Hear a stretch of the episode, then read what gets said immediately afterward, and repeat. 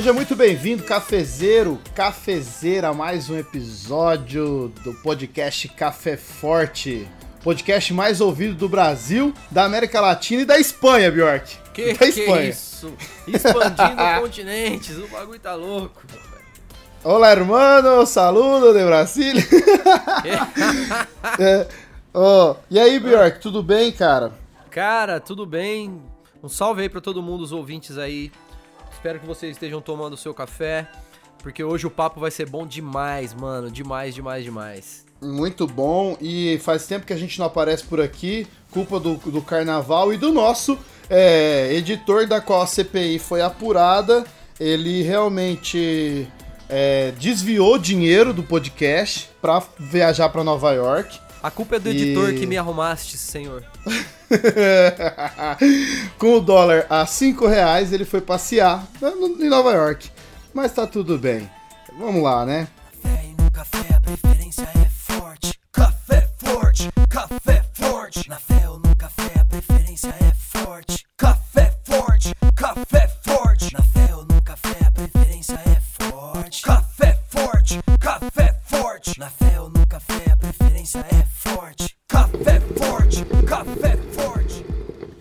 Seguindo, a gente, Bjork, como a gente tá muito tempo sem falar, é, tem um e-mail aqui que a gente precisa ler, cara. É, Tem, é, tem, tem. Até porque nossos ouvintes mandam e-mails, são fiéis. Aqui é um e-mail do Marcos Santos. Esse aqui é um dos E- e-mails, né? que- a gente É um dos milhares. Foram 1.500 e-mails, a gente selecionou esse. Exato, exato. Né? Então, Marcos, você é privilegiado, é tipo ganhar na cena, e você é? me chamou de pelo, peloto, mas tá tudo bem.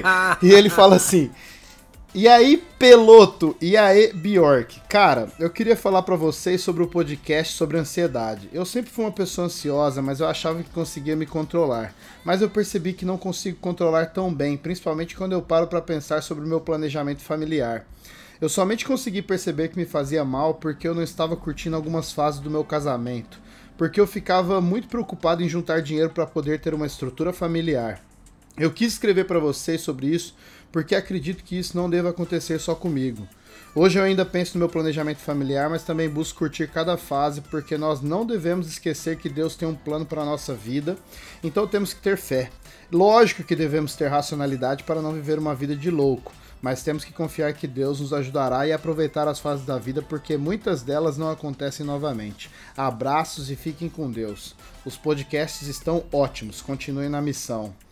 Pô, Olha isso aí, aí. que legal. Valeu, Eu valeu, queria Marcos. receber uma carta assim. É... Ó, se você ouviu essa voz aí, calma que você já vai saber quem é. Esse, esse e-mail aqui é muito bonito, hein, cara. Bom, Bonito, cara, já vamos bonito. então. Já vamos. é, A gente já comenta do e-mail, mas vamos apresentar essa voz que apareceu aqui. Seja muito bem-vindo, reverendo, pastor. É Guilherme Burjac. Apresente-se. Diga aos nossos ouvintes quem é você, meu irmão. A paz do Senhor, irmãos. Oh, Ô, glória! Eu me chamo Guilherme Burjac, sou pastor, professor e atualmente atuo como missionário em campo transcultural aqui na Espanha, preparando pessoas para o campo missionário aqui da própria Espanha e, e sul, norte da África. Sul da Espanha e norte da África. Muito bom. Pai, muito bom. torcedor do Vila Nova Futebol Clube, apaixonado pelo meu time, mas mais apaixonado pela minha esposa. aí, ó. Cara, desculpa, você torce pro Vila Nova? Você- Ah, eu não Graças acredito. Sério? Graças a Deus. Vila Nova, Vila Nova tem um dos melhores memes futebolísticos da internet, cara. Oh, se é. Eu confesso que eu nem conhecia. Não é o Vila que não é o Vila que tem lá o menino que fala lá, é é o Vila Nova, não é? É o Vila. É Vila Nova É. de Minas. De Goiás, de Goiás de Minas. Não, de Goiás. Tem um Vila de, de, de Minas, De Goiás. o do meme é o do de Goiás. E que é o moleque falando É muito bom esse meme que ele fala pra colocar não sei quem lá. Chegou ontem. Chegou ontem. Ah, ah, o Bjork não entende nada de futebol, ele só entende do Flamengo, mas tá, tá bom. É um liberto, é um liberto. Torcedor, não precisa entender de mais nada. Se entender do Flamengo. torcedor, Não, torcedor quem- modinha, é, Burjac. Não, porque quem entende de Flamengo tem que trabalhar, é sommelier de perfume, né? Porque vive do tal do cheirinho, cheirinho, cheirinho. Ah, cheirinho. nossa. O- Ah, já, mas Nem ainda não. Isso aí acabou. não, mas isso aí acabou. Não, mas A começou gente bem a gravou com o. Diego. A gente gravou com o Diego, Burja. Hum. E o Diego é gente boa demais. Até torci pelo Flamengo, de tão gente boa que é o cara, mano. Poxa, vocês conseguiram. Pô, E- Diego, gente boa, cara. Que bom, hein?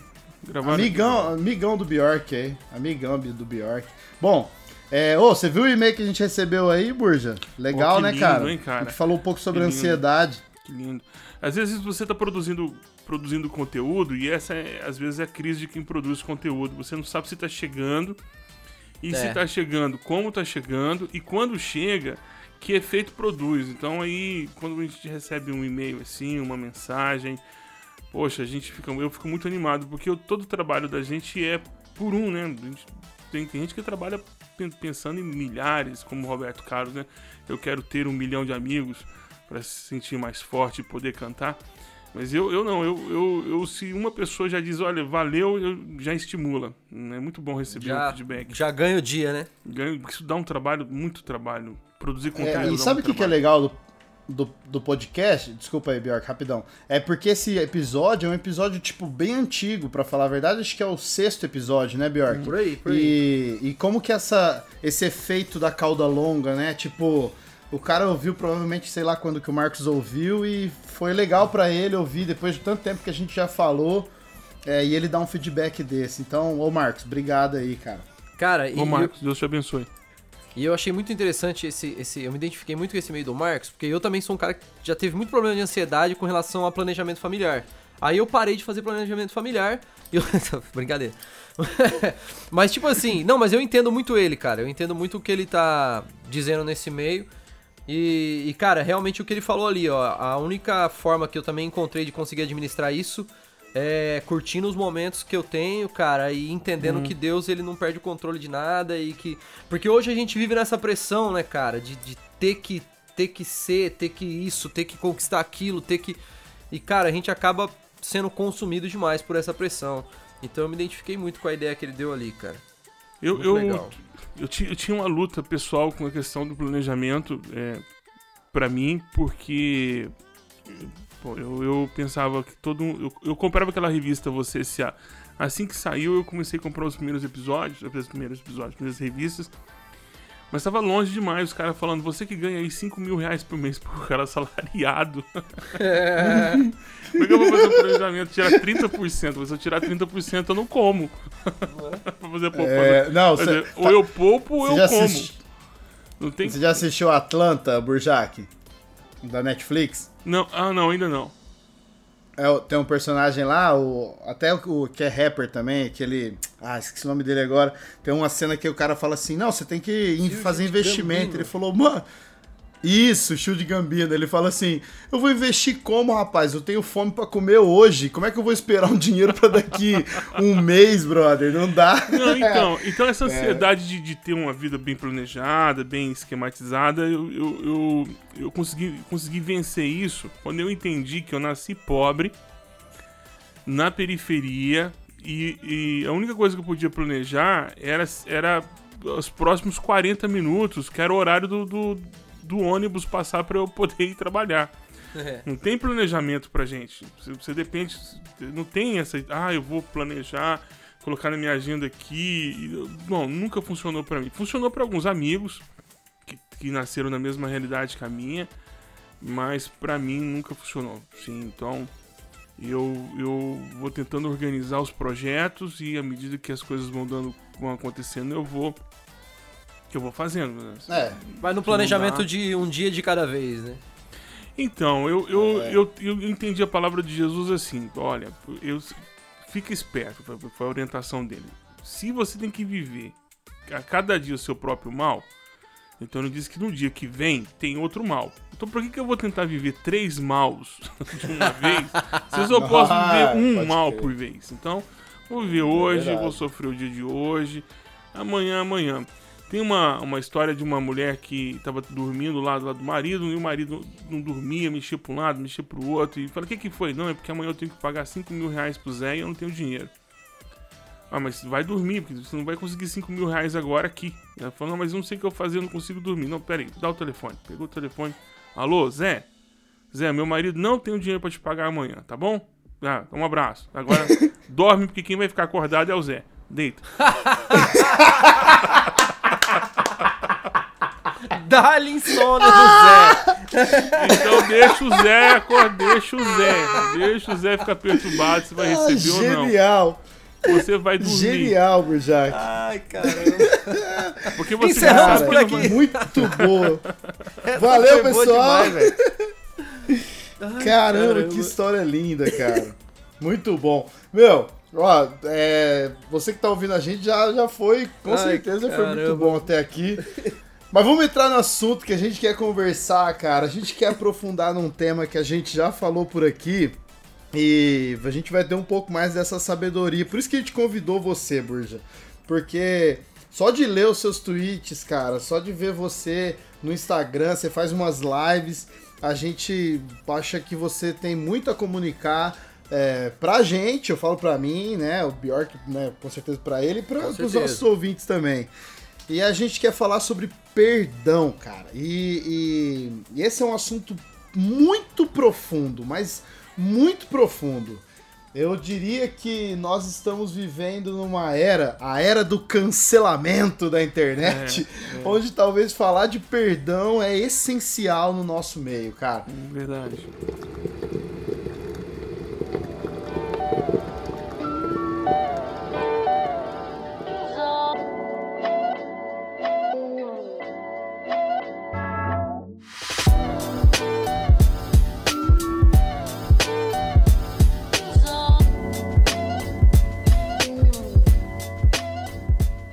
Então, um pontapé inicial assim, Bjork, Burja, vamos pensar assim numa síntese. Eu sei que é muito profundo, mas o que, que é quando a gente fala de perdão na esfera da vida, principalmente do cristão, sobre o que, que a gente está falando? Profundo, hein? É. Uhum. Muito. E aí? Então, eu, eu. O Ari, o Ariovaldo Ramos, já foi cancelado por muita gente, ele Muita tem, uma, gente. ele tem uma frase que ele diz que o perdão sustenta o universo. né? O perdão, a morte de Jesus é quem sustenta todo o universo. Nada, nada resiste, resiste ou, ou- ou existe ou coexiste sem a possibilidade do perdão. E, e, é, e é tão verdade, porque é exatamente por entender a liturgia que envolve o nosso encontro com Deus, quer dizer, tudo, tudo que envolve o nosso encontro com Deus é litúrgico, né? Então, é, a gente tem a ideia de liturgia, uma, uma coisa muito apoteótica, como acontece na Igreja Católica, com a missa, né, que tem a sua liturgia, a liturgia luterana, presbiteriana, batista, a liturgia neo- neopentecostal, que é, que é a liturgia do helicóptero, do radinho. Então, tem liturgia de todo jeito. Então, mas a liturgia bíblica, assim, quer dizer, a síntese, o princípio é, é que existe um Deus inacessível, existe um pecador que necessita acessar esse Deus, existe um caminho para se acessar esse Deus. Esse caminho para acessar esse Deus é que a gente chama de liturgia, que é o livro de Levítico. O livro de Levítico é um livro, de, um livro litúrgico. Fala, olha, Deus decidiu morar com a gente, mas com um fio de alta tensão que, que, que se você encostar, mesmo o fio de alta tensão não querendo te matar, vai te matar porque é da natureza dele. É, é da natureza dele, é a natureza de Deus quando encontra com totalmente pecador, é exterminar o pecador. Então nós iríamos ser destruídos. Para não sermos destruídos, Deus cria então um processo litúrgico que é o livro de Levítico, quer dizer, com todo cerimonial, aquela coisa toda. E a adoração, que, que, é, o, que, que é o que ocorre durante o período dessa liturgia, é- a adoração só é possível por conta da possibilidade do perdão.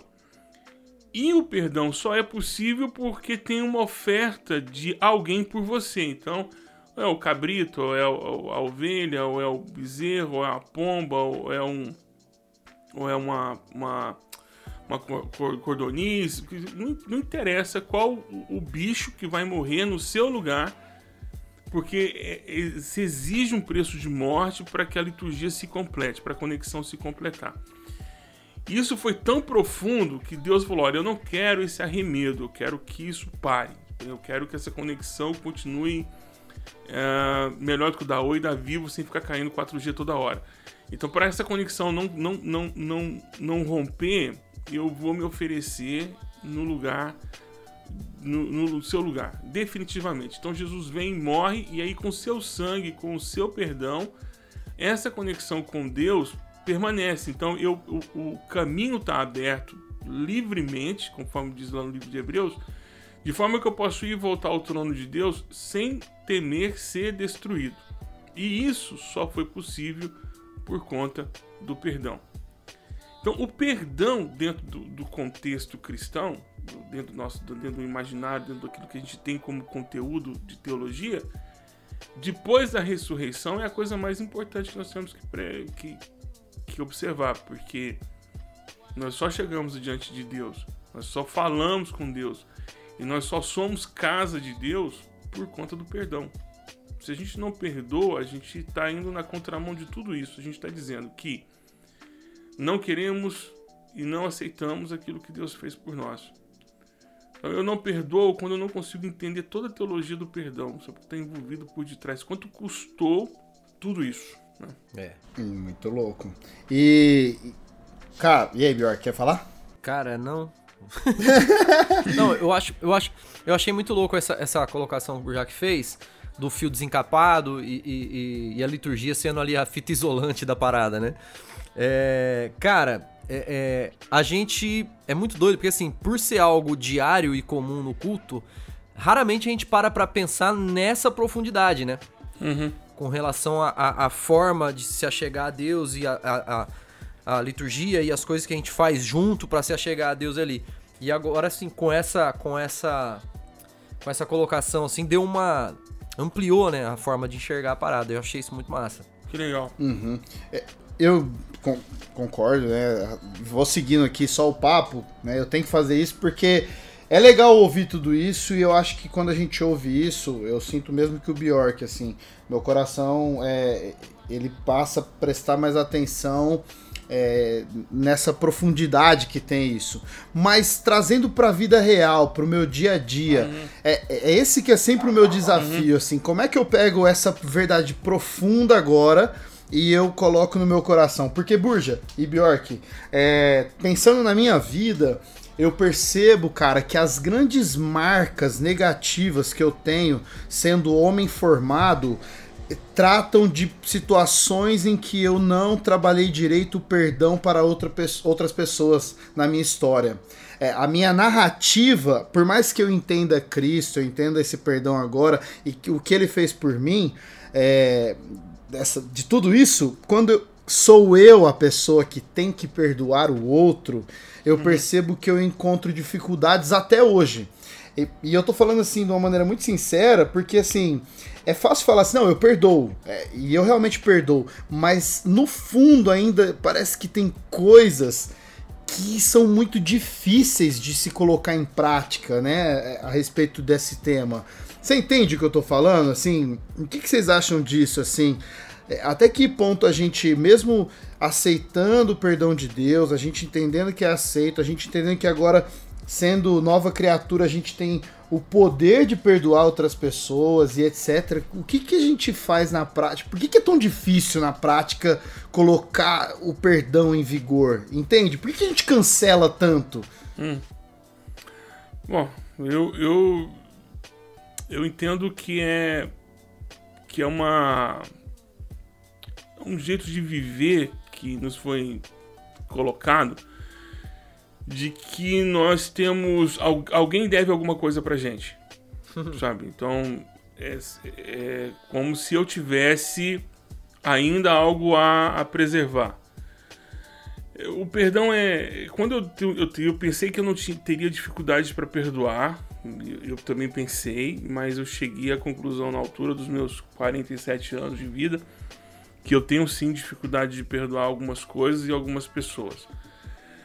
E eu descobri que a, a, o meu ponto fraco, como, como irmão e, e irmão de fé, é que eu crio uma expectativa muito grande a respeito da pessoa, uma expectativa muito grande a meu respeito, uma expectativa muito grande da relação que a gente tem que ter, E quando uma dessas coisas não é satisfeita, eu me sinto ofendido. E aí, quando eu me sinto ofendido, eu sinto que a pessoa tem um débito comigo. É como se ela tivesse que ter resolvido essa situação e ela, e ela não resolveu. E por ela não ter resolvido essa situação, ela me causou mágoa, algum tipo de tristeza. E por ter me causado algum tipo de mágoa e tristeza, eu, me, eu, eu fico profundamente perturbado com isso. Então eu, eu pensei que isso era algum tipo de incômodo, mas eu descobri que eu tenho dificuldade de perdoar. E aí o caminho que eu encontrei foi orar por ela. Pela pessoa. verdade, Pela pessoa. Porque tem uma coisa que às vezes a gente não, não, não, não desconfia, mas tem alguns sentimentos que são inapropriados quando a gente chega diante de Deus, né? É, e quando você chega diante de Deus com um sentimento a respeito de um irmão, uma irmã, que não é o mesmo sentimento que Deus tem por ela, alguém tá, tá, alguém tá de cueca no meio da sala de aula, sabe? Aquele sonho, aquela sensação de naufragar. É, mais ou menos isso aí. Então você percebe, peraí, tem alguma coisa aqui que não tá ajustado. E aí Deus diz, olha, então, por isso que ele, que Deus diz, olha, não adianta você trazer oferta para mim, não adianta você buscar em oração se você tem algum problema para resolver com seu irmão. Por quê? Porque quando você chega diante de mim, você chega bem, legal, mas o, o sentimento que você tem não não não tá legal, não não, não tá apropriado para o ambiente que a gente está de santidade, de perdão, de confissão.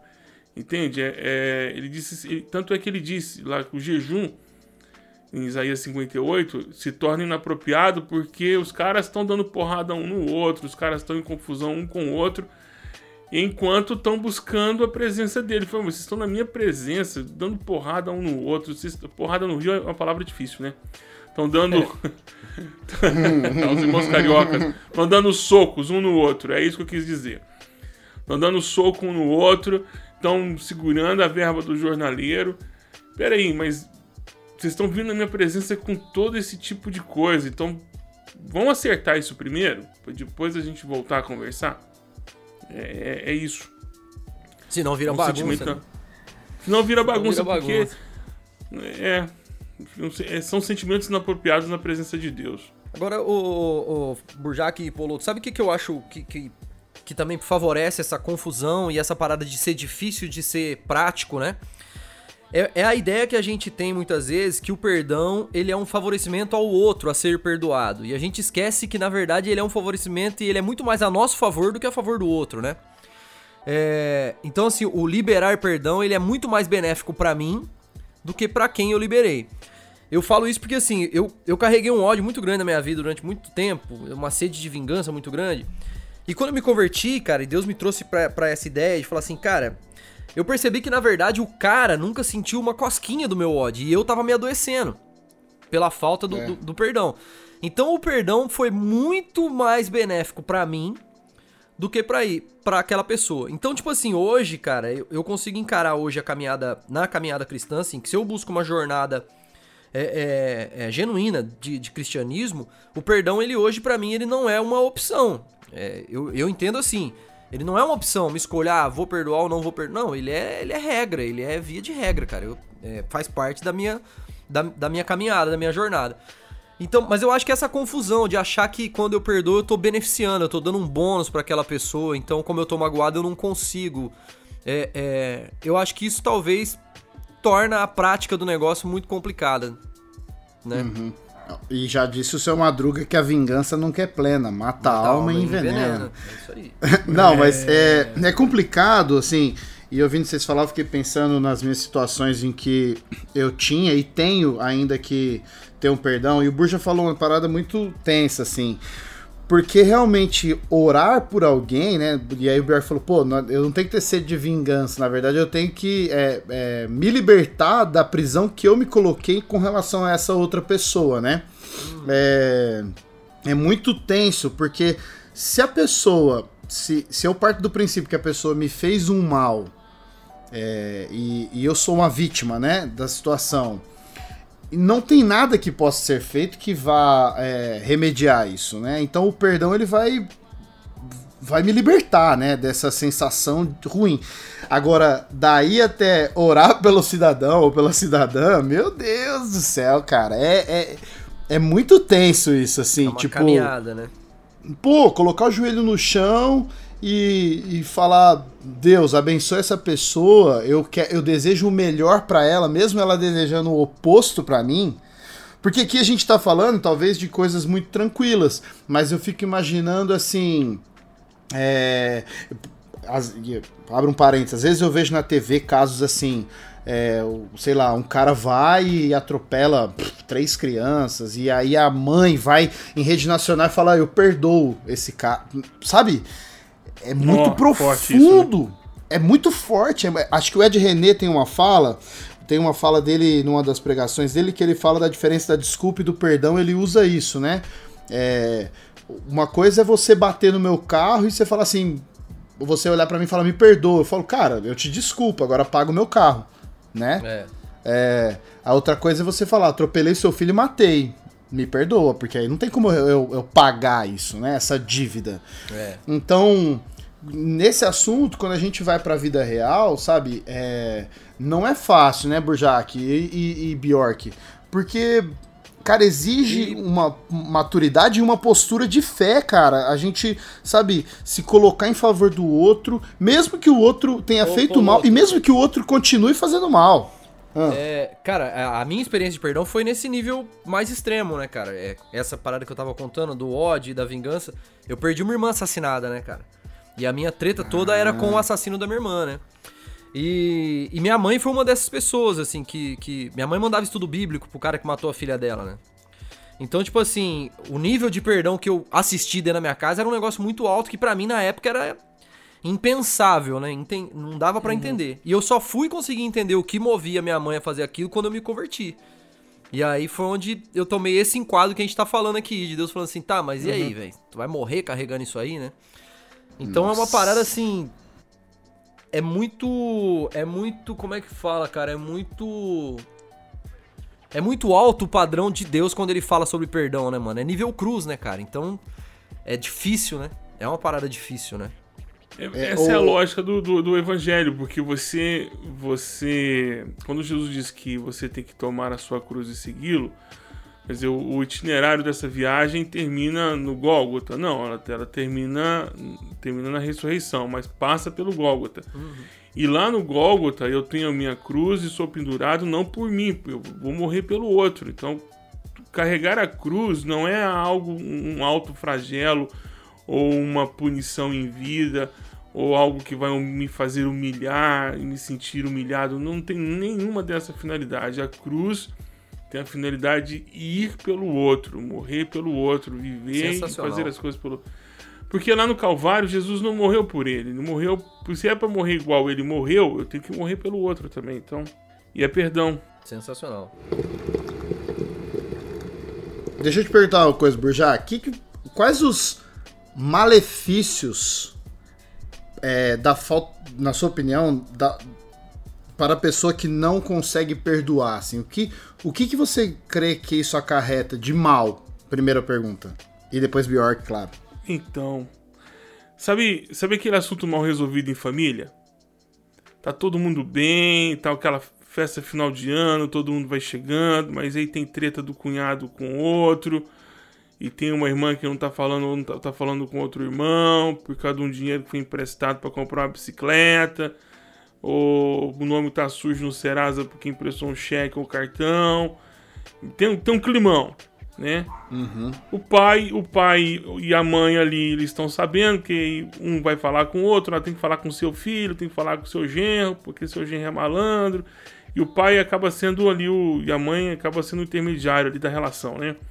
Mas tá no Natal, tá todo mundo junto, tá todo mundo à mesa. E a alegria não é completa. A alegria não é Exato. completa. Tá todo mundo em família, mas a alegria não é completa. Então eu vou diante do Pai em oração, você vai diante do Pai em oração.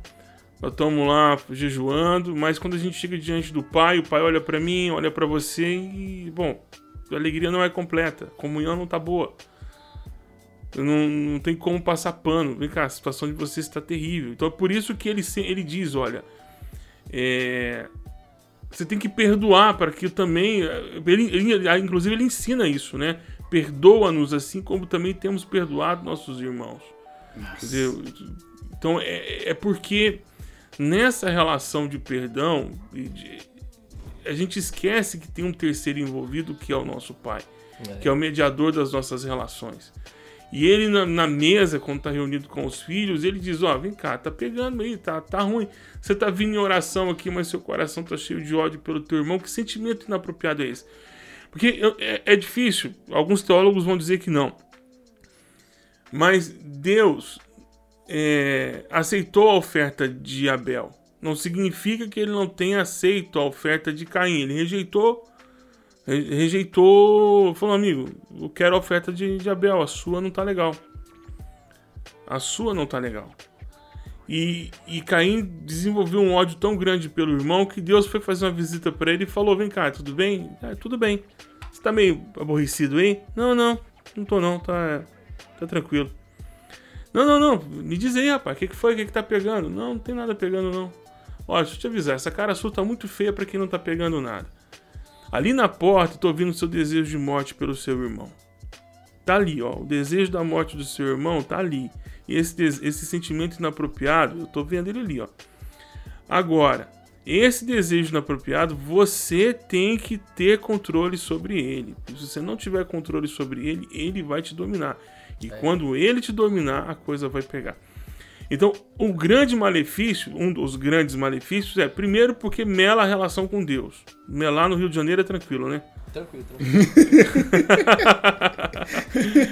Então, a relação fica ruim. A relação deu ruim na relação. Então, tá legal, todo mundo na mesma, aquele climão meio que de constrangimento. Tem um sentimento ali. E o outro é que você passa a ter, é, ser dominado por um sentimento que não era para ter, para você ter domínio sobre ele. Então, fica mais forte do que você. Você não consegue resistir a isso. Você, você passa mal com isso, você fica irritado com isso, você sofre com isso. Quer dizer, uma coisa que estava externo a ti entra em você e você não tem domínio. Então é, é o que eu ouço de muitas pessoas quando elas falam: pô, eu não consigo perdoar essa pessoa. Como que você não consegue perdoar uma pessoa? Ah, eu simplesmente não consigo. É mais forte do que eu. Então, se algo é mais forte do que você, você é a pessoa que é refém. Se você é refém, você não é dono da sua vida. Se você não é dono da sua vida, alguém é dono. Quem é dono? A- a- o diabo, o Espírito Santo. Porque não existe, não existe parceria entre Espírito Santo e a carne. Ou um ou outro. Então a carne tem domínio. Então, se a carne tem domínio, você não está sob domínio do Espírito Santo. Se não está domínio sobre o Espírito Santo, Paulo diz que você está sujeito à lei. Então você precisa perdoar, irmão. Porque você, é, você perdeu o domínio da sua vida. Tem alguém te controlando. Tem alguém te controlando. Esse ódio está te controlando. Então você precisa se livrar disso. Você precisa ser mais forte do que esse sentimento que está dentro de você. Por isso que, que, que Deus adverte a Caim. Fala, olha, esse sentimento inapropriado, esse desejo de matar teu irmão está ali na porta. Eu tô vendo. Toma cuidado. Porque se ele Caramba. dominar você, você perdeu o controle da sua vida. É, e, Quando e é- você é- perdeu o controle. Pode falar, desculpa. Não, e quando você perdeu o controle da sua vida, acabou. Você vai precisar andar com um sinal na testa para te proteger. Eu ia comentar justamente como que a- é, essa história ela vai se refletir na, na- em Lucas 15, né? Na parábola dos dois filhos, né? Porque o irmão mais velho que fica é, é exatamente isso. né? Ele fica preso. Preso num sentimento de que.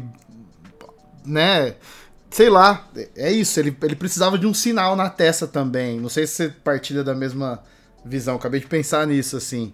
O filho mais velho que fica em casa, ele não consegue é, ver o perdão do pai pelo seu irmão. Muito menos ele perdoa nem o pai e nem o irmão, né?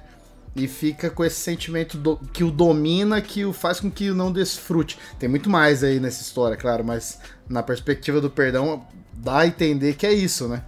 Sim, porque. Ó, cara. Usufruir Deus, do que Deus é e do que Deus faz, é o princípio da justiça. né? Justiça é, segundo. Vou citar de novo o Arizão aqui. Justiça é quando você desfruta tudo que Deus é e tudo que Deus fez, tudo que Deus concedeu à raça humana.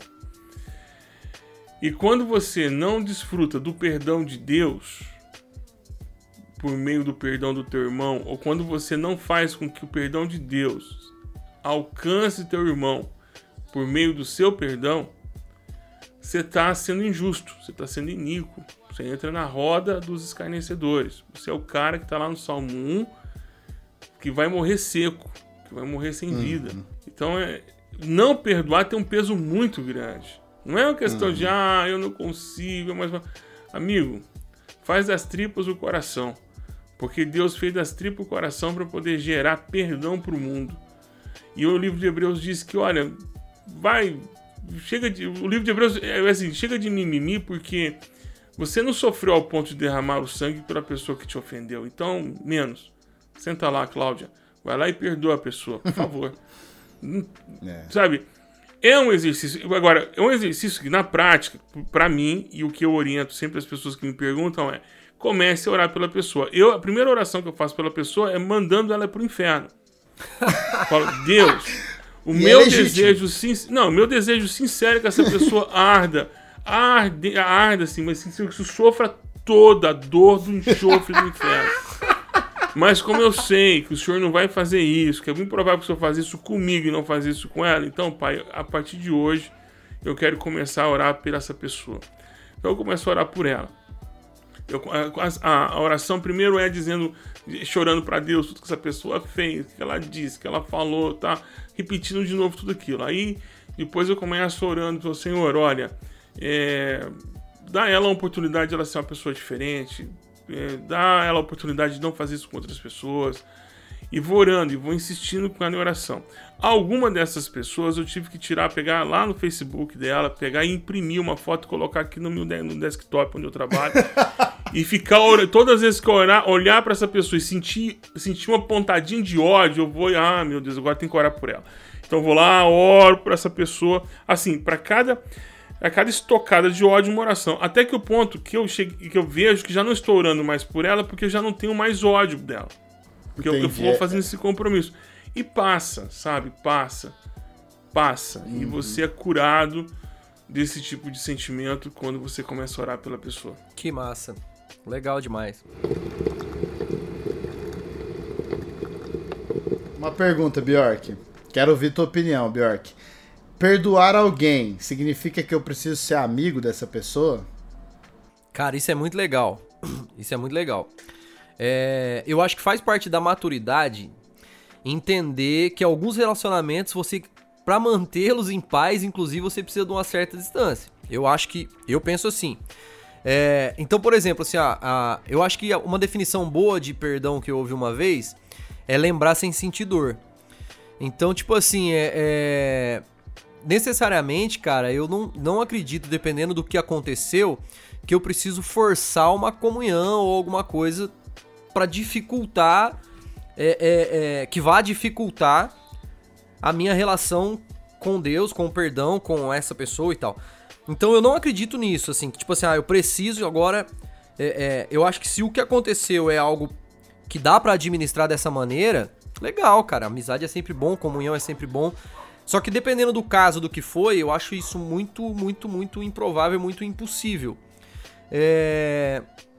Então eu acredito assim que, pô, eu perdoei e, cara, é, é para manter tudo em paz e manter até a- a- me administrar em minhas emoções e minhas coisas, eu sei que eu preciso de uma certa distância. E aí eu acho que com o tempo isso pode até mudar, dependendo do que foi que aconteceu e dependendo não. Mas não acho que é uma regra, não. Tipo assim, ah, agora eu tenho que virar amigo. Eu acho que, cara, eu tenho que liberar essa pessoa dessa questão desse sentimento, liberar o perdão, que nem o Burja falou aí, ó. Estabelecer um, um- um lance de oração até isso virar sinceridade no meu coração. Mas, dependendo do caso do que aconteceu, eu não acredito que dá pra, pra, pra forçar uma barra assim, não, cara. Acho difícil. E aí, Burjac? Então, olha, eu sou pastor de congregação por muitos anos.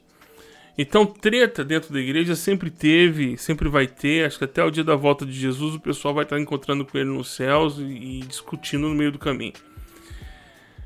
Assim, soluções fáceis não existem. E eu também não acredito em soluções é, de, de- de- em lote. Tipo assim, ah, isso funciona para todo mundo.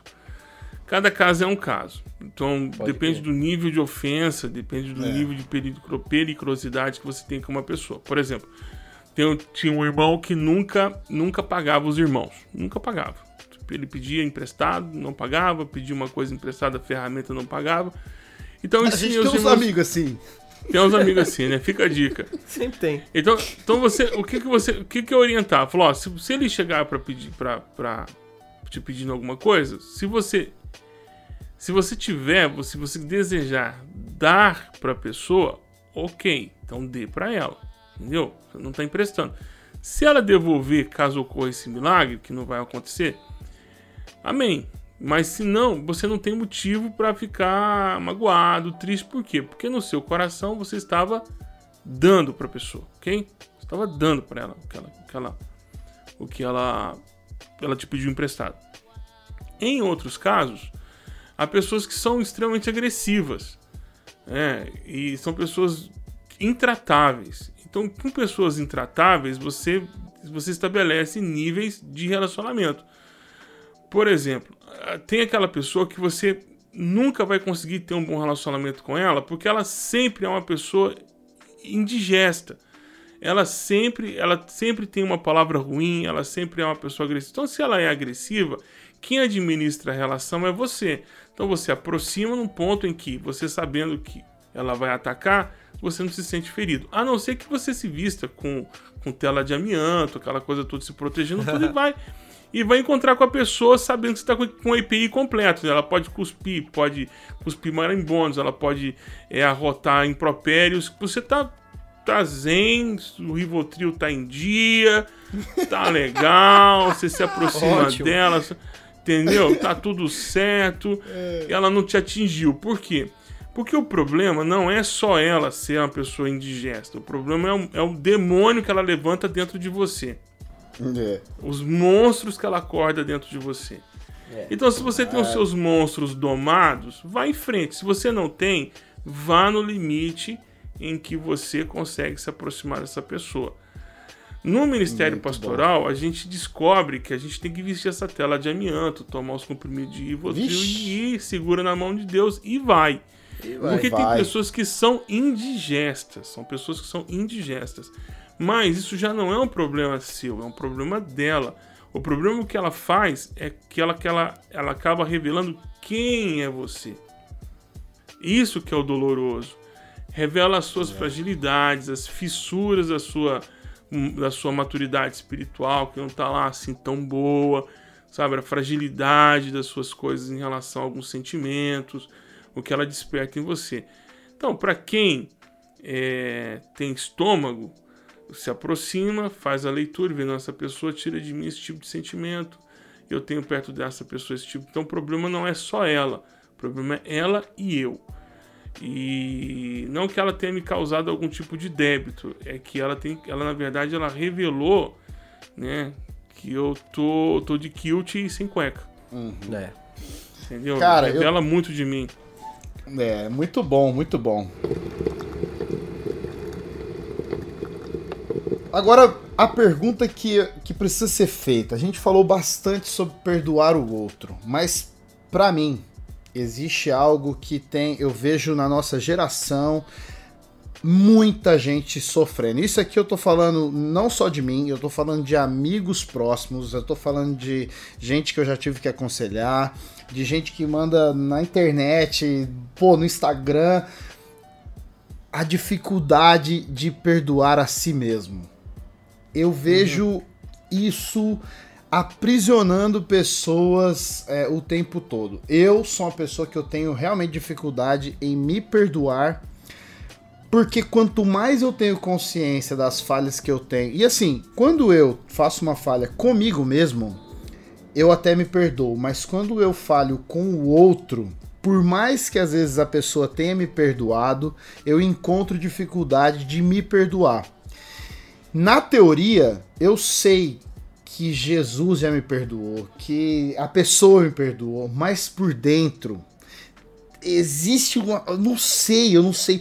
É tão louco, Burd Bjork, que às vezes eu me pego nesse sentimento, assim, quando eu faço uma cagada com alguém e tal, que ele se torna físico. Eu tenho reações físicas de angústia.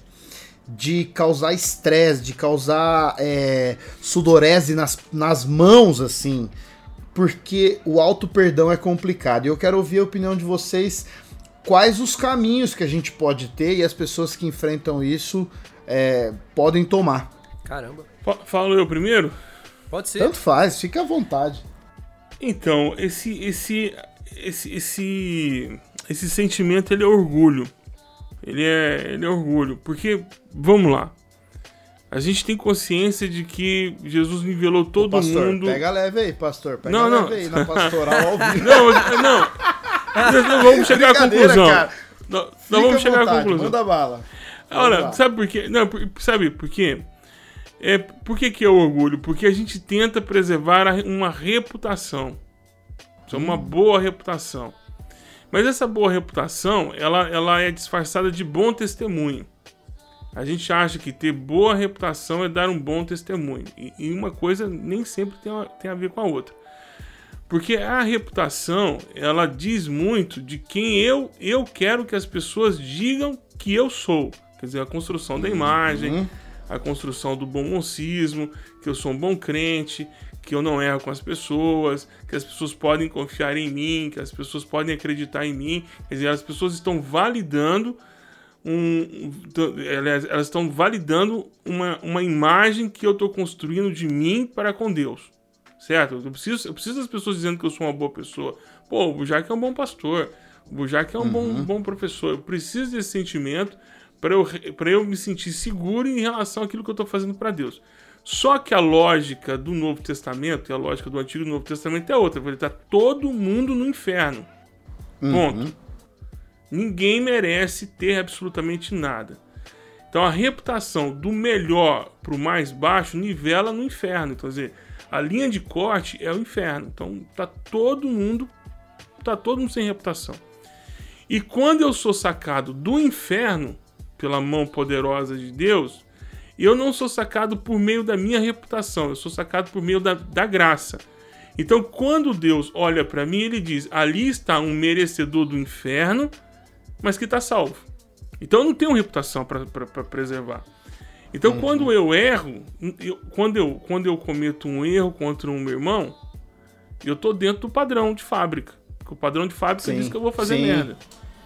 Porque tá lá em 1 de João 1,8. Se você diz que não comete pecado, você está dizendo que Deus é mentiroso. você mentiroso, comete é. pecado. E aí o que acontece? O processo de descobrir que cometeu pecado inicia com o Espírito Santo te denunciando. Ô, ô, mano, você fez merda. Não, senhor, é verdade, fiz merda. Então vem cá, vamos conversar sobre isso? Isaías 1,18. Vamos conversar? Porque eu vou transformar esse, esse seu esse seu pecado vermelho escarlate em branco como a neve. Tá, tá, tá joia. E aí o que ele faz? Ele faz isso, ele te limpa, ele te perdoa e te, trans, e te zera o processo. Quando você sai de fora dessa linha de produção limpo, quem que Deus vê? Um pecador que merecia o céu, o pecador que merecia o inferno, só que agora está limpo, porque confessou. Mas está prontinho para cometer o próximo erro. Então quando a, gente, quando a gente diz assim, ah, eu não consigo me perdoar, eu não consigo me perdoar, eu, eu acho que eu fui mais do que eu deveria ir, é, sabe, na verdade é orgulho do- da reputação que você estava guardando. Sabe, ah, eu nunca fiz isso, eu sou um tipo de gente que nunca cometeria esse tipo de coisa. Não, amigo, você é capaz de fazer a, a- a- pior coisa do universo. A única coisa, que, o que está te segurando é, é o Espírito Santo. Você pode dar o nome de superego, você pode dar o nome de it, você pode dar o nome que você quiser. Mas quem não deixa o crente a, a estropiar são os anjos que estão nos guardando. O próprio Espírito Santo por meio dos anjos e por mão da sua, da sua própria mão. A nossa consciência, a consciência que nós temos do Evangelho. Mas mesmo assim, nós vamos cometer atrocidades, porque nós somos pecadores. É. É, faz uma hein? leitura muito. É. É. quando você faz uma leitura superestimada de quem você é, quando É, você é não se auto quando você não perdoa, não se perdoa. O problema, o problema é que eu vejo. É, falar de mim agora, tá? Dos outros é difícil falar, mas eu percebo assim. É, quando eu. O problema é. É que nesse. É, é exatamente isso. É, é- nossa, é até difícil falar sobre isso. É que a gente. É, t- é verdade, cara. A gente é tão orgulhoso, a gente quer zelar tanto por uma reputação. E sabe o que, que é difícil, cara? É que por mais que. Que eu até tenha me liberado perdão próprio, né? Eu, às vezes, quando eu revisito aquela, aquele sentimento, aquela emoção, é, evoca uma porção de sentimentos, mas é, é isso, cara. É porque eu quero que as pessoas. Porque no fundo eu não queria que as pessoas tivessem uma imagem de mim, cara. Nossa, é muito profundo isso, viu? Ah, e aí, Bjork? Cara, é... eu não tenho nem o que falar, não. Eu acho que é exatamente essa parada mesmo. É... A dificuldade maior em se perdoar é exatamente. Eu concordo totalmente com o que o Burjac falou, cara. É porque no, nesse, nessa equação aí do perdão tem o peso do orgulho e, é- e ele é pesadinho com força, hein, mano? Ele é pesado com força. Tem orgulho, tem vergonha, tem um monte de coisa. Tem, É, tem. Quer dizer, Total. isso tudo, isso tudo é falta de uma boa leitura do que, que a Bíblia diz que nós somos. Ou seja, isso Exato, Cara, exato. é exatamente isso que nós somos capazes de fazer. Nós somos capazes de ferir, nós somos capazes de ofender. nós- Então, quando a gente faz, nada mais do que aquilo que estava se esperando de nós. Hum. Entende? Então, o que a gente tem que fazer é pedir perdão, entrar no processo de limpeza com o Espírito Santo e evitar que isso aconteça outra vez. Uhum. Agora, dizer que ah, eu não consigo me perdoar, amigo, se o Espírito Santo consegue, faz uma forcinha, você consegue. É verdade. Cara, é... e aí, partindo agora do princípio que a gente falou da gente liberar perdão, da gente se auto-perdoar, e o que, que a gente tem a falar quando a gente tem que perdoar é, o outro? Quando a pessoa pede perdão, né? Às vezes é difícil para algumas pessoas isso, né? Sim. E, e o que, que vocês têm a dizer sobre isso? Eu já falo que, cara, eu sou. Esse é o meu, minha- é o meu mais fácil para mim. Porque é justamente isso que o Burja falou. Eu sei que eu sou tão zoado que eu faria pior que o outro fez pra mim, né? Então, eu tenho muita facilidade em perdoar. Tem gente que eu não quero perto de mim mesmo, acha que eu tô guardando mágoa, que é aquele limite que o Burja falou, mas não é, eu só não quero andar perto mesmo porque a pessoa é chata, fim. É... Mas se a pessoa precisar de mim, eu vou amar e vou servir com todo o meu coração. Mas eu tenho muita facilidade em liberar perdão. Outras pessoas não. E aí, quais são os caminhos que a gente pode. é, A gente já falou sobre isso mesmo, mas. Vai, sistematizando aqui. Porque eu a gente falou sobre a gente perdoar.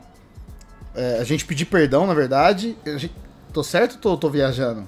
A gente se auto-perdoar e agora a gente liberar o perdão pro outro. Tá certo? Ou fiz o caminho errado?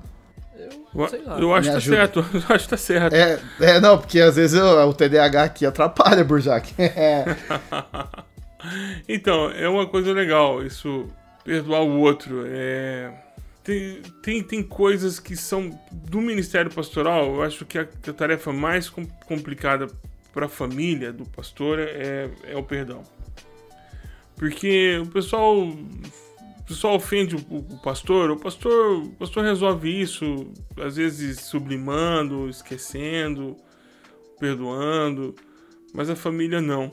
É, a família não. Então, às vezes, o fato de você ter perdoado alguém tão facilmente, a família não toma isso como, como, como algo positivo. E você precisa ser, às vezes, um pouco duro. Você precisa levar a pessoa a fazer uma reflexão tal. Porque tem. O processo do perdão também ele é pedagógico, né? Então, por, por isso que a gente não pode pensar em, em sistemas de, de produção e lote, né? Cada caso é um caso. Então, no caso, por exemplo, se você é uma liderança e a pessoa te ofendeu, então não é simplesmente dizer pro irmão, "Ó, irmão, eu te perdoo. Não, tem que chegar, sentar na cadeirinha, falar, ó, amigo, fazer igual Raul Gil. Pra isso eu não tiro o chapéu, pra isso eu tiro o chapéu, pra isso eu tiro o chapéu, pra isso eu tiro o chapéu. E dizer pra ele, falou, olha, o que você fez foi errado, o processo. Não, pastor, eu só queria só o perdão. Não, não, não, não, tenho que te ensinar aqui. Porque agora eu tô te perdoando, o outro podia ter te matado. Não que eu não queira, mas é porque eu vou- não vou fazer. Então eu vou te perdoar, mas você precisa aprender onde você errou.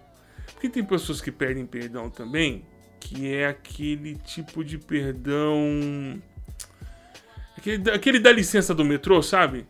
que já, já Pode chega crer. empurrando, entendeu? Aham. Que, que ele dá licença com o cotovelo, sabe? Dá licença, já imitando o cotovelo na sua coluna, assim. Então, Uhum. e, esse tipo de perdão, esse pedido de perdão não é pedido de perdão. Isso é tipo assim, olha, eu não quero ouvir o que. Não é pedido de perdão, é um cala a boca, não quero ouvir o que você tem pra dizer pra mim sobre o que eu fiz. Uhum. Entendeu? Tá, tá implícito isso, não é arrependimento, a pessoa não tá preocupada com o que ela fez, então você precisa forçá-la a ter uma reflexão sobre o que ela fez. Ó, você fez, o que você fez tá errado, não tá legal o que você fez. Aí ela diz, ah, mas. Ou não aquele pedido de perdão também que acontece muitas vezes, que a pessoa, ah, eu quero te pedir perdão, mas ó, foi você que me provocou. Mas você tá me pedindo perdão ou você tá me acusando? Decide aí o que, que você tá fazendo. É um dois em um? Entendeu? Não, eu, eu, eu, eu fiz errado, mas eu fui provocado. Quer dizer, não, por favor, é um dois em um. Então, Pede perdão Isso é e ponto. comum, hein? É. A importância de ter razão, né, cara? É um negócio muito doido, né? Ah, Cara, mas ref- é muito. Eu É esse orgulho que o Burja falou, né, mano? É, total. Cara, eu, eu acho que eu acho que o, o, o, o lance do pedir, do pedir perdão, do, do, do- Eu acho que ele tá tão relacionado quanto o perdoar a si mesmo com relação ao lance do orgulho, né? É, porque o liberar perdão, ele tá ali relacionado com a sua ferida. Claro que tem, às vezes tem um pouco de orgulho nisso também, mas ele tá mais relacionado à dor que você tá sentindo pelo que aconteceu. Agora, o perdoar a si mesmo e o pedir perdão, ir lá e pedir, cara, me perdoa por isso, eu acho que ele, ele esbarra muito nessa questão, mano, do orgulho. Porque numa discussão, é aquilo, são duas versões, é, todo mundo fala que em, em qualquer discussão tem três versões, né? A dele, a do outro e a certa. Então, de- de- do ângulo de cada um, tá correto, não, eu acho que eu tô certo, eu tive motivo pra isso, ou... E aí, você pedir perdão pra algo é você literalmente abrir mão desse seu ângulo de que está certo, né, cara? Porque parece que automaticamente quando você pede perdão, você reconheceu um erro, né? Então, às vezes tem situações que necessariamente nem, nem tem um culpado pra aquilo, né, cara? Mas precisa rolar um, um perdão pra que a coisa flua, pra que a coisa funcione e tal. Mas quando você pede, parece que você tá automaticamente assumindo ali o, o, o papel do réu da parada e tal. E eu acho que tudo isso, na verdade, é uma. É uma. É isso que o Burja falou, cara. É uma falta de entendimento do, de quem a gente é de fato e do que é a parada toda de fato. O perdão e, e a caminhada e a comunhão. Agora, cara, uma coisa também que, que eu percebo, o Poloto falou sobre perdoar a si mesmo e é muito comum hoje. Cara, eu, eu, eu encontro muitas pessoas que não conseguem perdoar a igreja. Muitas pessoas, muitas. E eu entendo completamente elas. Assim, entendo muito. É, E o, o mais perigoso disso tudo pra mim é quando essas pessoas elas projetam as coisas que aconteceu com a igreja em Deus e elas têm uma dificuldade tremenda em perdoar Deus, né? É, Pensando assim, nessa ótica da ferida, né? Não que Deus precise é, do perdão de alguém, mas no sentido assim, a pessoa projetou esse monte de coisa que aconteceu em Deus e, e a pessoa tem uma dificuldade danada em, em lidar com isso tudo. Eu também acho que é uma, uma situação hoje muito comum, né, cara? O que, vocês que, que vocês acham? Muito comum, muito comum. É, porque o processo ele, de transferência, né, de- desse sentimento, ele, ele é real. E ah, não talvez o sentimento da falta de perdão, a síndrome de Estocolmo, talvez seja até o pior do que isso. Mas vamos falar do, do perdão, que é, que é a pessoa ferida pela igreja. A pessoa ferida pela igreja é uma coisa tão, tão ampla, tão, tão grande, né? Tomou uma, uma dimensão agora no carnaval, acho que foi um texto ou uma fala do, do, do, do- Henrique, do pastor Henrique. Pastor Henrique. É, e aí ele fala, ah, alguma coisa a igreja te, te, te feriu, me perdoa tal. Porque a igreja é uma coisa muito ampla, né? Nós estamos falando aí de uma coisa nem tangível, né? A gente não consegue nem saber qual o tamanho desse monstro. Mas a- a- as relações na religião, as relações dentro da, da, da comunidade de fé, elas são, as feridas, né? As relações são muito, muito, muito profundas. Elas são rápidas, elas são profundas e elas são e elas são muito perigosas. Por quê?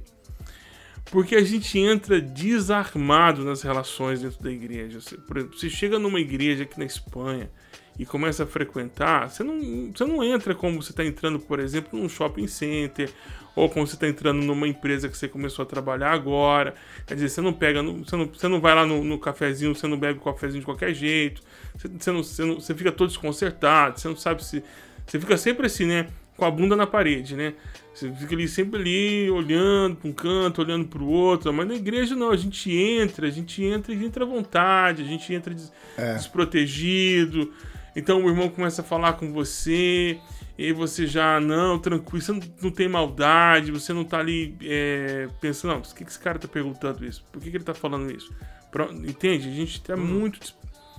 E por conta disso, e porque a gente entra numa velocidade muito grande e, e aprofunda muito a relação, logo logo a gente já tá se abraçando, best friend forever, é como se a gente fosse irmão a vida inteira. Há pessoas que dizem assim: Nossa, Fulano, a gente só se conhece há 30 minutos, mas parece que a gente já se conhece a vida inteira. Verdade. Cara, esse tipo de coisa é assim: é o mesmo tamanho que você aprofunda nisso aí, é o mesmo tamanho da decepção que você pode ter. É proporcional. Então você tem que estar preparado que, que as relações são assim, são seres humanos, gente que vai pisar na bola, gente que vai mentir, gente que vai vir por interesse. E é extremamente normal que isso aconteça. Aí alguém vai dizer, ah, porque a igreja é um hospital, onde tá gente. gente- Esse hospital não tem nenhum médico, tá todo mundo doente. Não é possível. A igreja é um hospital, que não, mas não tem nenhum médico assim capaz de dizer assim, não, eu sou uma pessoa saudável, eu posso. Que não é isso que o apóstolo Paulo diz. O apóstolo Paulo diz: olha pra mim, olha pra mim, olha pra mim. Tá vendo? Tá- olha pra mim, mantenha o olho em mim, que o que eu estiver fazendo você vai acertar. Você não tá conseguindo ver Jesus? Então tá, tá jóia. Tá difícil, tá aí com seus olhos todos cheios de catarata espiritual. Então olha pro que eu tô fazendo, me imita, que você vai fazer a coisa certa. Que louco. Então nós precisamos de gente assim, gente que possa ter a coragem de dizer, olha, eu, eu sei que você está com crise de fé, eu sei que Deus está aí, tá falando com você, mas você não está ouvindo, mas faz o seguinte, faz o que eu estou fazendo, que você vai fazer do jeito certo. É, gente madura, né? Precisamos de, precisamos de gente assim. Só É que essas pessoas, essas pessoas, elas estão, mas também são falhas. E, Sim. e a gente precisa entender que na caminhada da, da, fé, da fé cristã, cair faz parte do processo também. É. A dor faz parte. Então a igreja feriu. Feriu por quê? Onde foi que a igreja feriu? Vamos ouvir o que que a igreja feriu também. A igreja feriu o quê? A igreja, a igreja não te deu atenção? Mas que tipo de atenção que você queria? Porque eu conheço pessoas que se dependessem delas, eu, elas tinham que morar na minha casa. Aham. Entendeu? É, tinham isso que- mesmo. Que na- viver comigo. Por tamanha dependência que as pessoas vão criando a, a, a- ao, ao É lado dependência emocional. É. Entende? Então, por exemplo, então, às vezes você não dá, não dá para ela, não oferece para ela aquilo que ela tá pedindo. Então, ela pede tanto, ela quer tanto que você não tem para oferecer isso. Né? Então, aí ela fala: ah, mas naquela igreja o pastor não me dá atenção. Pera aí, não dá, dá atenção como? Algumas, só pra você ter uma ideia, alguém me pergunta assim: olha, eu, eu tô buscando uma igreja. Eu falei: qual que é o seu perfil? Aí a pessoa diz: Não, eu sou uma pessoa comunicativa, tal, tal. E aí eu pergunto assim: Você quer frequentar uma igreja de que perfil? Ah, eu queria que uma, uma igreja onde eu pudesse me relacionar com o pastor, com a liderança, aquela coisa. Então, amigo, você não pode ir pra igreja do Ed. Você não pode ir pra igreja Jamais. Lagoinha. Você não pode ir pra uma. Você não pode ir na Rio Song. Você não. Pô, por favor, É, amigo. exato. Você tem que Exato. procurar a igreja da vila. só- só- na- na, na igreja da vila. É. Onde o pastor tem lá 40, 50 pessoas, que ele dá conta de falar com você. Uhum. Ah, entendeu? A não ser que você tenha, sei lá, né, você seja uma estrela do rock, que você seja uma É, estrela é, de TV, jogador de futebol. ou um jogador de futebol, um youtuber famoso, que aí tudo bem, que aí você pode chamar o cara na sua casa que ele vai. Ai, tá vendo? Esse tipo de igreja mercantilista? Não, amigo, não é igreja mercantilista. é o- Você, você, você não vai pegar a fila do pão igual todo mundo pega a fila do pão. Não é assim que funciona. Nem dentro da igreja. Essa é a grande realidade. Ah, não, eu quero uma igreja onde o pastor trata todos iguais. Cara, então espera Jesus voltar, porque só nessa igreja, santa igreja que você vai ter um pastor que vai tratar todo mundo igual. Não É é? verdade. Não vai ter. Não vai ter essa história, o cara não tem como. Então essas demandas, essas necessidades acabam gerando feridas nas pessoas. Mas tem outros casos também, né? Eu, por exemplo, feri muitas pessoas. Eu tenho certeza disso que eu feri pessoas. Já pedi perdão para algumas, outras ainda não. Por conta, às vezes, do meu jeito de pastorear. Porque eu não sou um pastor muito presente, entende? É, eu, dou, eu, dou, esse testemunho todas as vezes que eu tenho oportunidade de falar. Quando eu fui me despedir da igreja que eu era pastor em Goiânia para ir para São Paulo, onde eu passei dois anos, os irmãos disseram assim para mim: Fica tranquilo, Burjac, nós não sentiremos falta do, do, do pastor Burjac. Porque você nunca foi pastor. Agora nós vamos sentir muita falta do mestre, do cara que ensina a Bíblia, do cara que discipula desse aí nós vamos sentir muita falta. Agora, do pastor, não. Meu filho nasceu, já tá com quase dois anos, você nunca foi lá me ver. eu sou um péssimo pastor. Nesse aspecto, eu sou um péssimo pastor. Mas foi libertador é, eu entender. Quem era você, eu, né? Que justo. Por exemplo, assim, eu, eu digo isso com, com, com, com dor no coração, meu irmão. Não digo isso com orgulho, não. Eu tenho dificuldade de fazer visitas em hospital. Morro uhum. de dificuldade de fazer visitas em hospital visita para recém-nascido. A coisa mais constrangedora, Nossa. a mulher tá rasgada, toda inchada, toda costurada, ela não sabe se tá vazando nada dela ainda. O menino ainda, ainda tá com cara de joelho, né, mano? Tá com cara de tem que falar que tá bonito. Nossa, criança linda tal. Você não sabe se tá mirando o joelho, se tá mirando a cara. Entende? Todo mundo sujo, de suor, menino recém-nascido. Então, que situação. É difícil essa vida. Então eu, é. eu não, não tinha habilidade para isso. E eu sei que, que com isso eu feri algumas pessoas. Porque elas achavam Cara, que eu não gostava A expectativa das pessoas, né, Burja? Hum? A expectativa que elas colocaram em cima de você, a expectativa Exato. que elas têm. É, isso, a gente isso eu acho muito. Por isso. isso eu acho muito importante. Assim, a pessoa que hoje se sente ferida, né, se sente magoada, ela fazer uma autoanálise do que realmente foi ferir. Claro que a gente sabe que a igreja machuca muitas vezes um monte de gente, cara. Sim, mas é claro. fazer uma autoanálise do que, que é ferida mesmo, que foi, é, não, mano. isso aqui realmente me machucaram, e o que foi expectativa que você criou demais Exato. em cima de alguém. Sim, de... Claro. Né? Expectativa é uma expectativa frustrada. É. Ah, pô, pô, a mesma coisa, assim, sabe aquele Batman versus Superman? Aham. Uhum. Sabe? Que você fica o ano inteiro esperando, cara. Expectativa altíssima, filme, filme bosta. É, é um filme que brocha. Você sai do filme, você sai, você sai brochado do filme. Você faz assim, por malditos é. caras dos trailers. É. Maldito. Você sangra. Eles Até hoje que tinham que fazer o filme. Eles tinham que fazer. Edição ruim, tudo ruim, falas ruins, um filme, um filme ruim.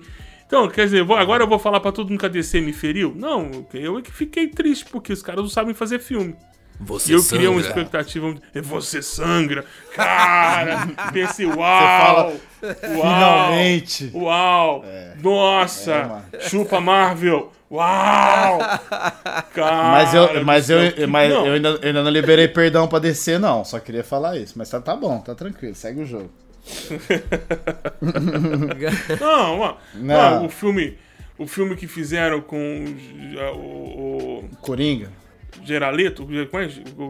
Esqueci o nome, Geraleto, que ele ah, o, o Nossa, não. Nem vamos comentar sobre a Esquadrão Suicida. Esquadrão Suicida. Ah, Nossa, esse filme, é, esse filme é uma Horroroso. hora e perdida da vida, cara. Da, nossa, perdi tempo na minha vida. Não, perdi não, porque tem a Margot Robbie. Eu sou solteiro, eu posso falar. Ela é um espetáculo, né? Então, não perdi tempo, não. Vamos perdoar, vamos perdoar essas empresas que fizeram esses filmes ruins. É. Sem é perdão pra empresa de filme ruim, pelo amor de Deus. Quero meu dinheiro de volta.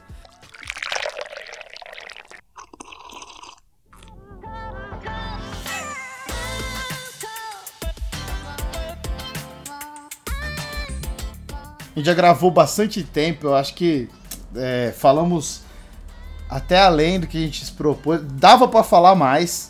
Burjac, valeu Luca. demais, porque que você falou aqui, mano. Fui pastoreado aqui ao vivo. É, é bom, né? Não, mas assim, legal demais. demais é uma... Eu acho que a gente tá vivendo uma época que as pessoas precisam.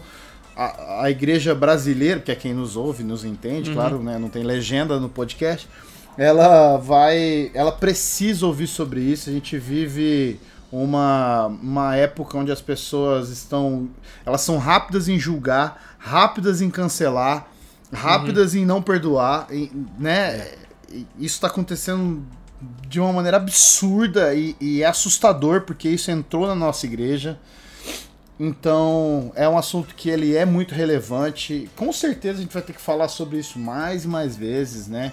Dentro da comunidade, Pode crer, pode crer. nas redes sociais, porque ou a gente é, ensina isso e vive isso de uma vez por todas, ou a gente vai ser sempre uma, uma, uma geração doente, uma sociedade doente, né, cara?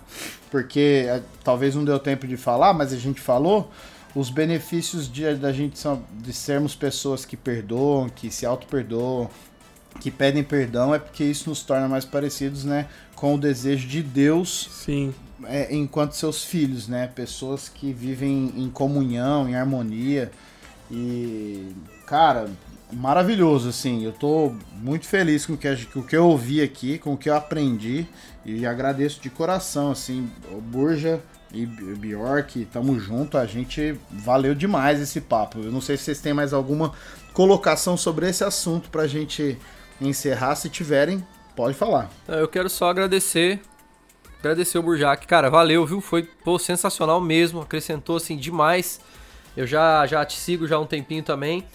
E, assim, muito obrigado. Muito obrigado mesmo. E eu que agradeço a oportunidade de servir vocês e de servir a comunidade do café forte de alguma forma, assim, a gente a gente tá aqui para servir. Eu- aquilo que Deus nos deu de oportunidade para poder falar, a gente vai falar sempre que estiver disponível e vocês quiserem, tamo junto. Ô, você tem que participar mais aqui, cara. Já fica vou o fazer igual o Ronaldinho aí. Gaúcho, eu vou contratar um Assis para poder ficar cavando vaga em algum time para mim. Só que cuidado que você vai usar passaporte falso, hein? Você viu que Não, os meu passaporte tá ok. Meu passaporte tá ok. Não, o rolê aleatório vai ser agora na cadeia, lá no Paraguai, mas tudo bem. É, ó, o, Olha, aleatório ô, foi longe demais. Deixa eu falar. Antes, a gente sempre se apresenta, fala das nossas redes sociais, mas todo final de, de cast a gente dá umas indicações. É, tipo assim, um filme que viu, um livro que leu. Eu vou aproveitar então o ensejo e vou falar sobre um filme que eu reassisti e eu quero é, recomendar. Ele trata, ele passa um pouco sobre esse assunto que a gente comentou. É um filme que tá no Netflix, né? É, não sei se aí na Espanha vai estar, Burja, mas é um filme chamado Sete Minutos Depois da Meia-Noite. É... legal. Eu, quando eu assisti a primeira vez, eu chorei 400 litros. Na segunda vez foi 392 litros. Porque o filme é forte, é muito forte. É a história de um garoto que tem uma mãe com câncer e ele, de uma forma muito lúdica, ele vai lidando com esses traumas e ele cria um monstro que esse monstro acaba é, conversando com ele a respeito da, dessa dor e dessa angústia que ele está passando. Esse filme é muito bom, velho. Filme maravilhoso, além de ser roteiro lindo, atuações muito boas, ele é bonito de se ver, porque ele tem aquarela no meio, é lindo. Não sei se o, o, o Bjork já assistiu. Já assistiu, Burjac? Já assisti. Não, não. É Não. fantástico, então fica a recomendação. Sete quero minutos pra recomendar- meia-noite?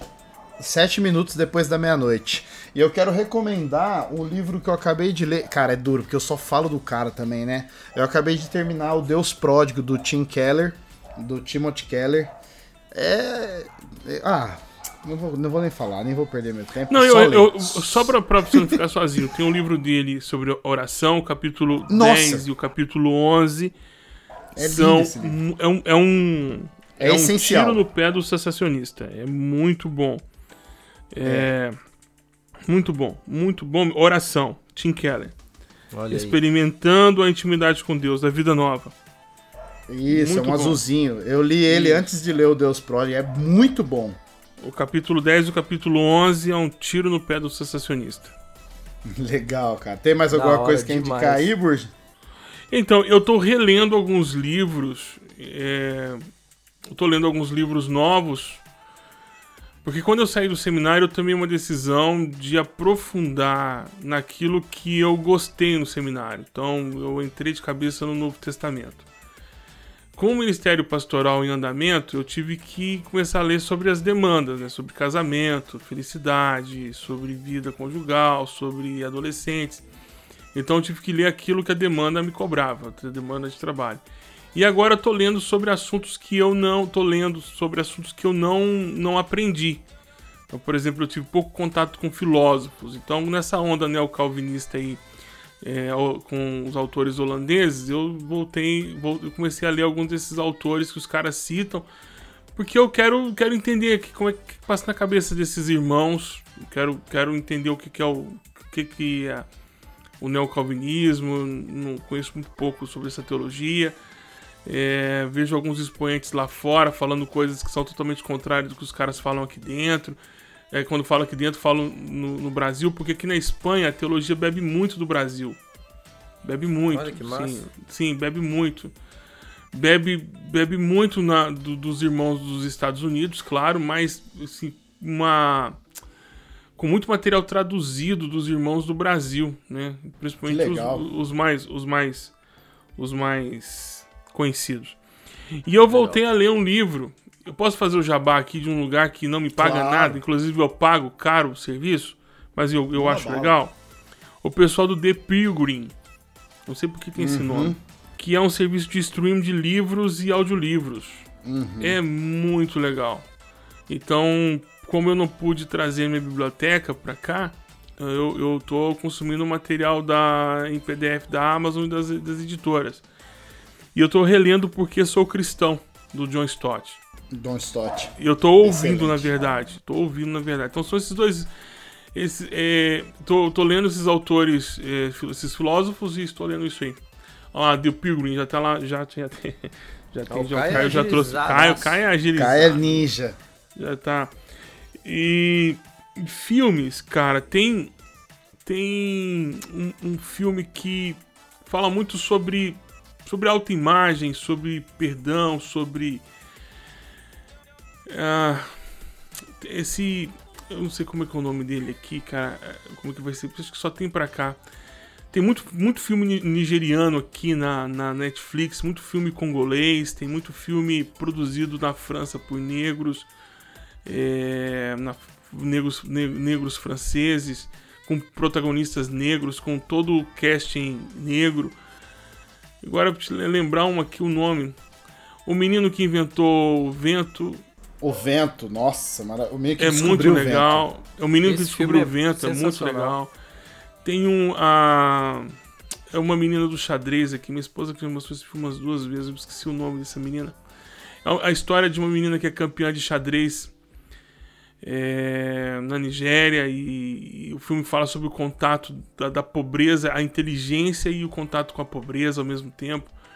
São temas, são temas muito são temas desafiantes. Agora, saiu um filme aqui agora na, na, na, na- na Espanha que conta a história de um menino que sai do Congo pra chegar na Espanha. Ó, só o é Rainha de Catway. Esse filme aí mesmo, irmão. Esse aí. Esse aí. Muito bom, cara. Muito bom. Muito bom. Já, já tá aqui na muito minha lista. bom. Muito Nossa, bom. que É um- elenco, hein? Lupita. Muito bom. Muito bom.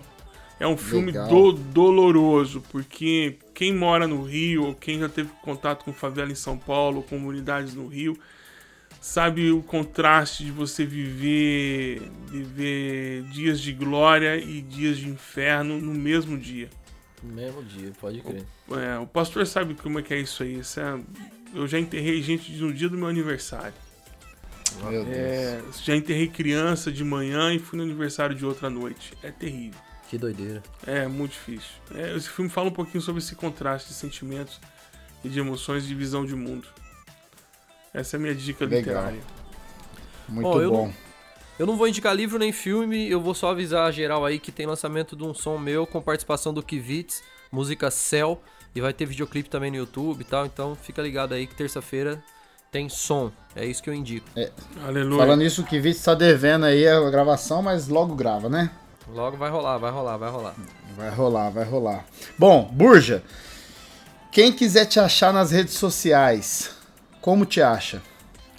No Twitter, Burjac. No Instagram também, Burjac. No Gmail também, Burjac.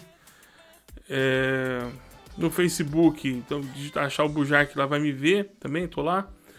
É isso, Burjac. Eu tô, tô lá. Eu Fácil. tenho, eu tenho uma lista de Burjac com transmissão CH, com CK, né? com CK no final. Eu CK. tenho, eu tenho uma. Burjack. Isso, é, poderia ser assim também. Eu tenho uma lista de transmissão, os links estão lá no- nos vídeos do YouTube, então o link também tá no Instagram. que A gente distribui. Vai estar na estudos descrição desse podcast aqui, viu? Ah, Beleza? legal. Eu, eu mando pra vocês então. E quem quiser participar da nossa lista de transmissão, eu, eu não encho as paciências, essa lista de transmissão, não fico mandando todo, toda hora. Então é um estudo bíblico que eu mando uma vez por semana e a cada 15 dias eu puxo os pedidos de oração. Aí eu separo um dia aqui da semana em que eu entro no gabinete e vou orar por todo mundo que pediu. Que legal, cara. Legal Mas- demais. A lista já tem quase mil pessoas. Tá bom, cara? Tá legal trabalhar Uau. dessa forma. Muito Legal. legal, parabéns. Legal. Felicitações, hermano. E todas as terças-feiras, às 8 horas, eu tenho uma live tratando sobre algum assunto pertinente à nossa vida. Legal demais. No Instagram, né? E Tá. também eu deixo o link Legal. pra vocês aí. Muito bom. É, Bjork, pra quem quiser nos achar na rede social, já sabe, né? É aquele lá mesmo, do último episódio. Arroba Bjork com K, né? Em todas as Caí. redes. Caí. É isso Caí. E no Spotify, siga aí o parceiro, tem música nova chegando. Eu sou o Fábio Poloto nas redes sociais. Não tenho Facebook. Esporadicamente eu, eu, eu ativo meu Facebook pra assistir a Champions League e agora a Libertadores. Então, às vezes, você pode ver que eu. é verdade, cara. Hoje eu vou ter que logar no meu Facebook que tá parado aí desde o último jogo da Champions. Mas tá bom, é só pra isso mesmo. É, o Café Forte tem um Twitter que não posta nada.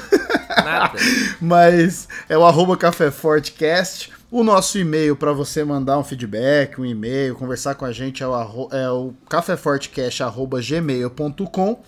E você acha a gente nas plataformas digitais aí para ouvir o nosso podcast. É, lembrando que na Apple você pode avaliar o nosso podcast, então dá as cinco estrelinhas lá pra gente, cara. Isso ajuda bastante. Se você quer patrocinar a gente, a gente aceita café, a gente aceita dinheiro, a gente aceita passagem pra Espanha pra dar um abraço no Burjac, a gente aceita tudo aqui. Tá tranquilo. É, mas é isso. É, É se isso aí. despeça aí, Burjac. E a Gente, se muito obrigado depois. pela vida de vocês. Café forte na, na mesa, todas e pão de queijo. Bolo com glúten, sem Opa. glúten pra todo mundo. É nóis. Valeu. Um abraço aí, meus amigos, minhas amigas. Tamo junto. Tchau. Um abraço.